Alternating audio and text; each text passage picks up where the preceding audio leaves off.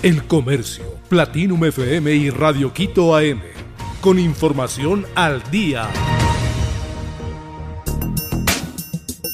La época de lluvias pudiera extenderse en Ecuador. En junio es usual que las precipitaciones ocurran con menos frecuencia y que los días de sol sean más continuos.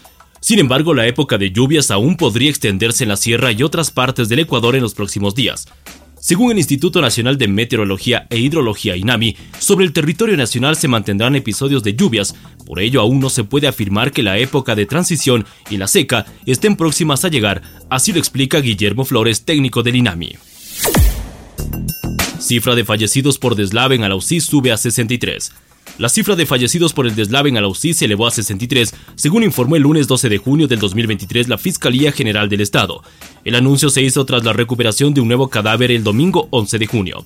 La víctima fue identificada como Ángel S. En días anteriores se hallaron dos más, bajo los restos del deslizamiento que abarcó una superficie de 24.3 hectáreas, lugar donde quedan todavía por recuperar al menos 36 personas más, según la Secretaría General de Riesgos. En la población se registraron más de 1.000 damnificados y 581 afectados. Estados Unidos conmemora 75 años de la mujer en las Fuerzas Armadas. Estados Unidos conmemoró el lunes 12 de mayo los 75 años de la ley que permitió el acceso oficial de las mujeres a las Fuerzas Armadas con un homenaje a las veteranas que rompieron barreras y un llamamiento a que haya más mujeres en servicio. Hay más trabajo por hacer para que nuestras Fuerzas Armadas sean más seguras e inclusivas, apuntó la primera dama estadounidense Jill Biden en un acto celebrado en el cementerio militar de Arlington de la capital. Pese a que Estados Unidos es uno de los países del mundo con una mayor presencia de mujeres en las Fuerzas Armadas, supusieron el 17.3% de los soldados en activo en el 2021.